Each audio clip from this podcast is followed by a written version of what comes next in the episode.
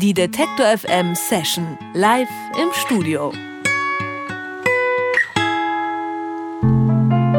Die Band Prag wirkt wie aus der Zeit gefallen. Ihre Songs sind voller Referenzen auf die 50er und 60er Jahre. Ihre Alben spielen sie gemeinsam mit Sinfonieorchestern ein. Prags Musik ist sowas wie die deutsche Version des Chansons. Und all die Narben sind verheilt. Gib ihnen noch ein Jahr,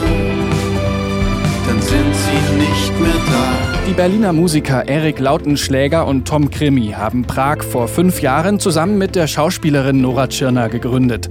Tschirner hat die Band Mitte letzten Jahres verlassen. Mit Prag geht es trotzdem weiter. Im November ist die neue Single erschienen. Was können die Blumen dafür? Und überhaupt, was können die Blumen denn dafür?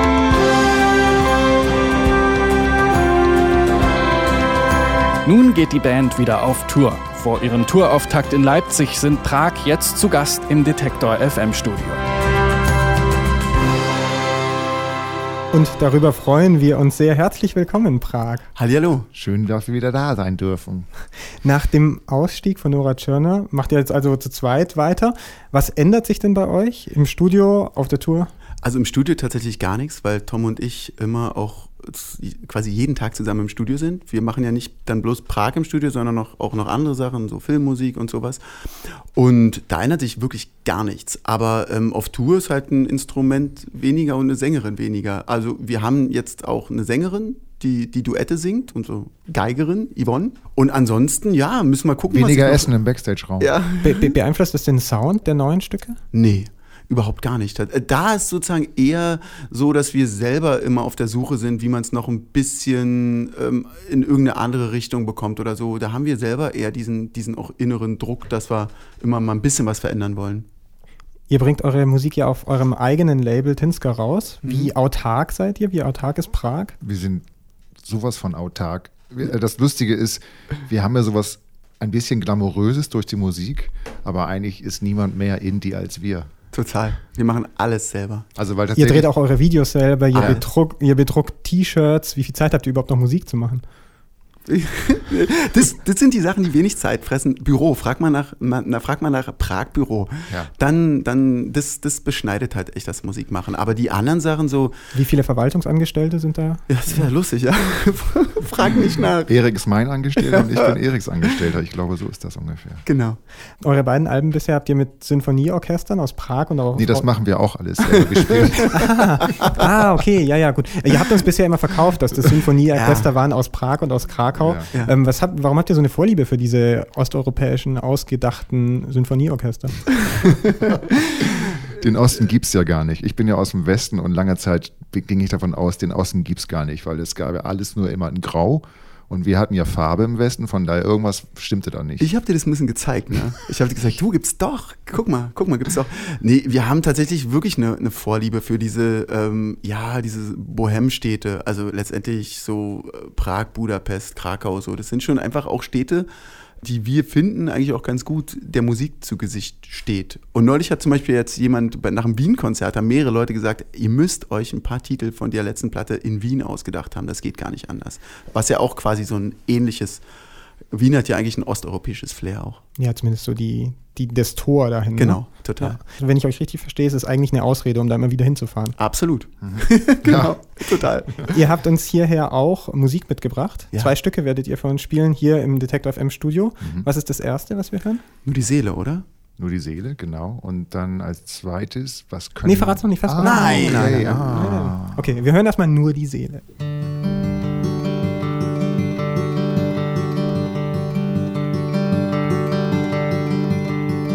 Jemand singt im Park, als wäre er mit sich selbst alleine. Da draußen ist schon Tag mit Licht und Lärm und all dem Treiben.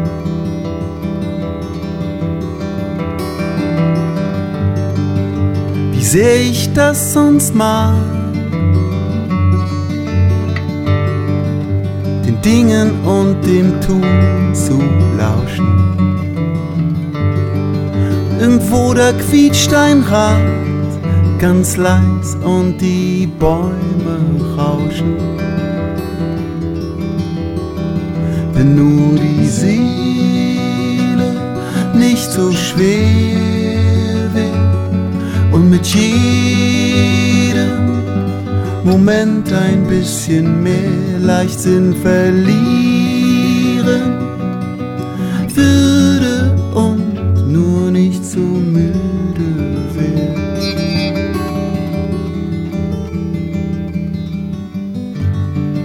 So langsam geht der Tag und lässt mich mit mir selbst allein. Und morgen bin ich stark, bestimmt, ja so soll es sein. Wenn nur die Seele nicht so schwer wird und mit jedem Moment ein bisschen mehr Leichtsinn verlieren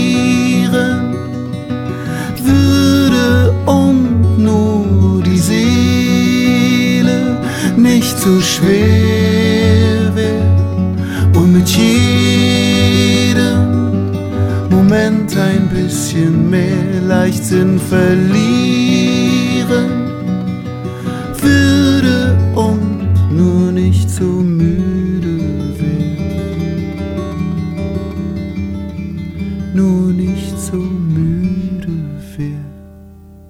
Nur die Seele, eingespielt im Detektor FM Studio. Denn Prag sind bei uns zu Gast in der Session.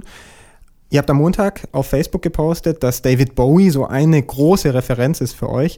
Äh, seine Karriere war aber besonders stark eigentlich nach eurer Lieblingsdekade, nach den 60ern. Was fasziniert euch dann trotzdem an Bowie? Nee, trotzdem, die 60er Jahre. Er hat in den 60er Jahren eine, eine, eine Kinderplatte gemacht.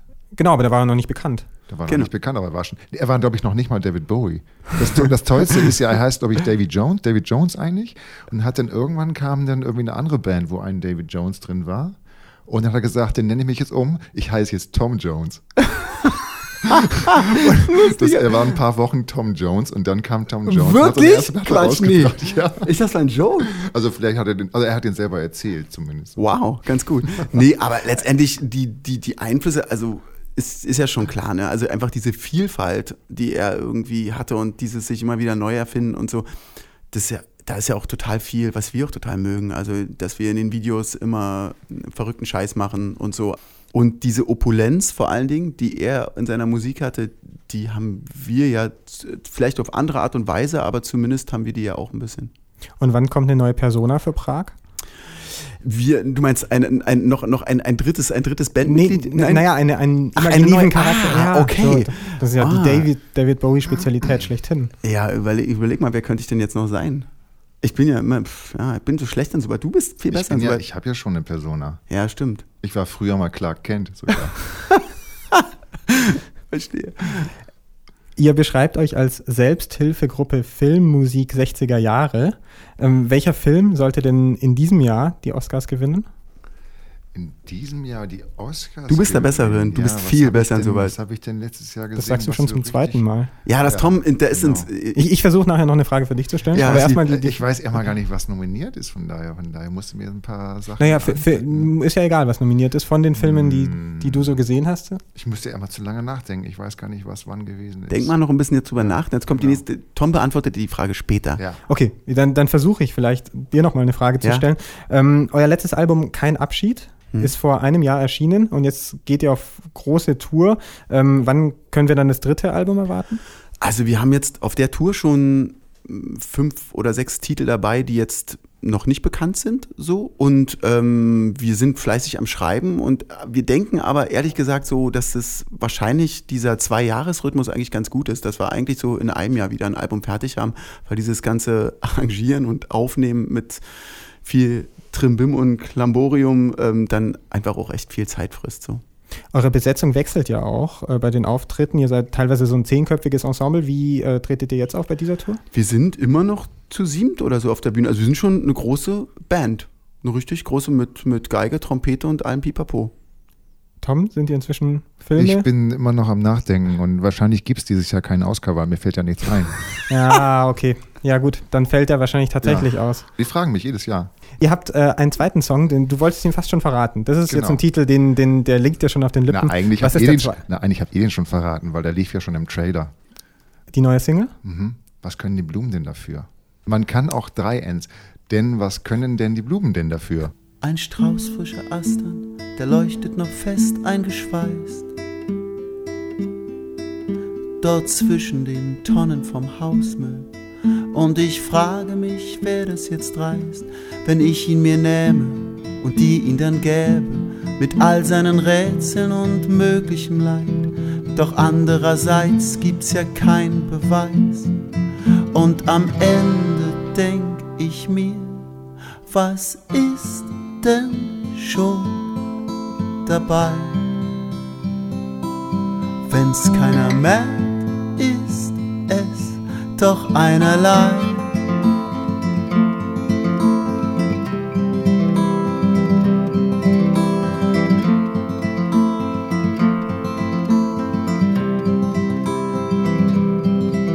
Ein Strauß frischer Astern hat ganz gewiss viel hinter sich.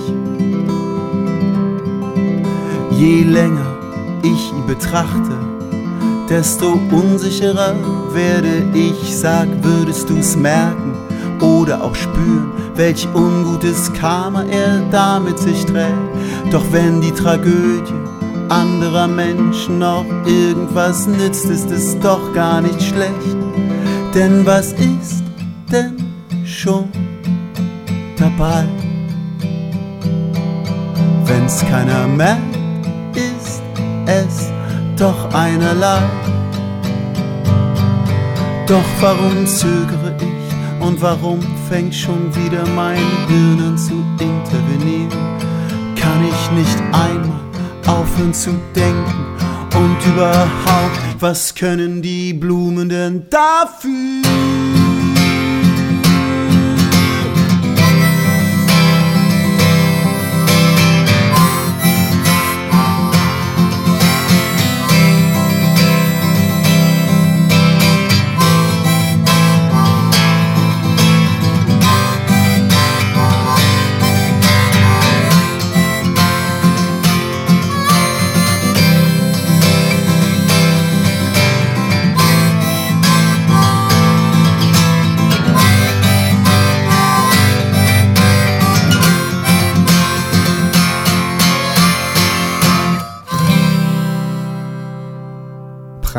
Sind zu Gast in der Detektor FM Session mit Denn was können denn die Blumen denn dafür?